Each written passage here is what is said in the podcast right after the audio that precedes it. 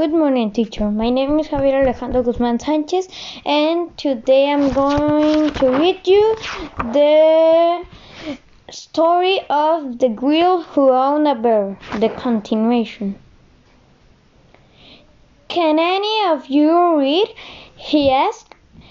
I can, said the clown. Then see if the if she speaks the truth. Is her name really in the book?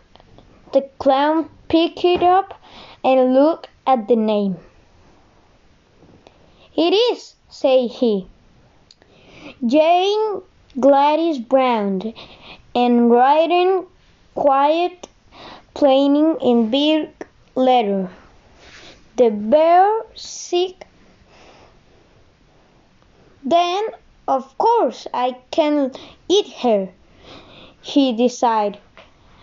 That author is as disappointing as most authors are.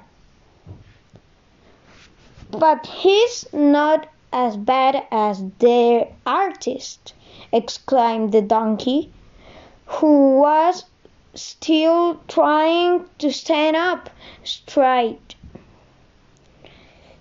The fault lies with yourselves, said Jane Gladys severely. Why didn't you stay in the book where you were put?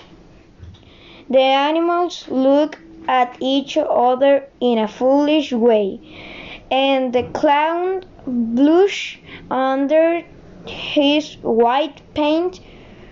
Really? Began the bear. And, uh, and then he stopped short. Thank you.